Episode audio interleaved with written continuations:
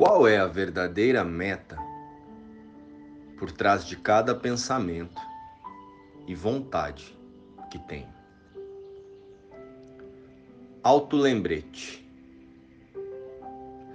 sobre tomar decisões egoístas. Olá, queridos.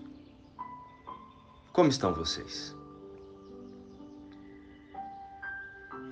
Ao longo da nossa experiência temporariamente humana, ouvimos a todo tempo termos como transcender o ego, vencer o ego, destruir o ego, agir pelo ego, observar o ego, egoísmo e etc. Quando ouvimos essas expressões, elas nos remetem a algo que parece estar fora de nós. Não é? Um ser, uma entidade que anda ao nosso lado, a parte do eu, do eu que pensamos ser, que nos induz a ações ruins de sofrimento angustiador. E pensamos que o ego é o culpado de toda escolha com os reflexos negativos. Mas, e se eu te disser que isso não é a verdade? E que somos nós mesmos que decidimos por cada ação, pensamento ou sensação sugerida pelo ego. Sim, nós escolhemos. Até aquelas decisões que aparentemente classificamos como boas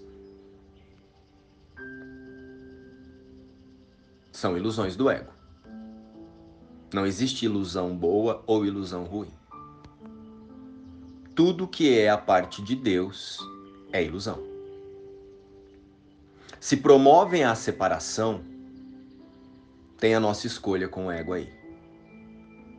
O ego, em realidade, nada mais é que uma postura mental, um conjunto de pensamentos que está em nossa mente e opera através do medo da separação de Deus.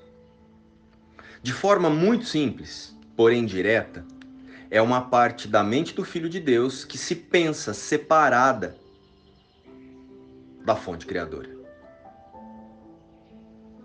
Porém, vale lembrar que essa separação nunca ocorreu, pois ela é impossível. Deus criou o Cristo, seu Filho, em eternidade. Somos a extensão de seu pensamento mais puro de amor eterno e imutável.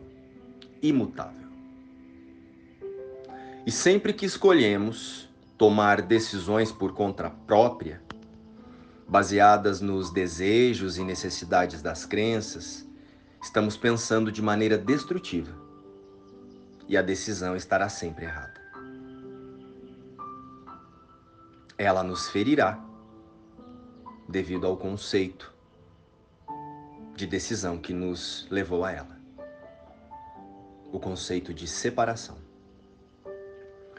Pois somos o Cristo, e não é verdade que possamos tomar decisões por nós mesmos ou apenas para nós mesmos. Tudo que escolhemos é sempre para o todo, sempre para a mente do Cristo. Precisamos unir as vontades que pensamos ter com as vontades de Deus para encontrar a nossa verdadeira vontade. Eu escolho o segundo lugar para ganhar o primeiro.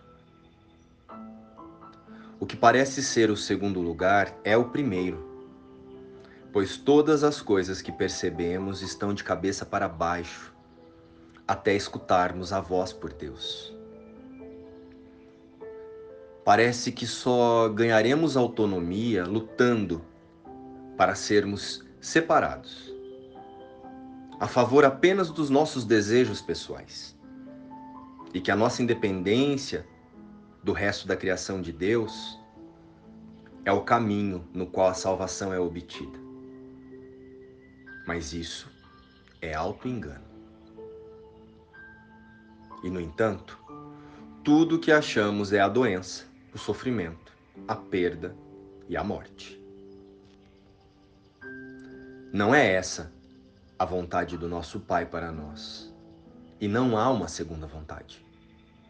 A vontade de Deus é que sejamos um com todos. O plano de Deus para a nossa salvação é relembrarmos o Cristo em nós e em nossos irmãos. Unir-nos a sua vontade é achar a nossa. E uma vez que a nossa vontade é a sua, é a vontade de Deus, é a Ele que devemos ir para reconhecer a nossa real vontade. Não há outra vontade senão a tua, meu Pai. E estou contente porque nada do que eu imagino contradiz o que queres que eu seja. Porque a vontade de Deus para nós é a salvação, o amor. E isso não pode ser mudado. É tua vontade, meu Pai, que eu esteja totalmente a salvo e eternamente em paz. Podemos sonhar ser um indivíduo separado, contudo, nada pode alterar a nossa real vontade com Deus. E com felicidade eu compartilho essa vontade que tu, meu Pai, me deste como parte de mim. Luz e paz. Inspiração, o livro Um Curso em Milagres.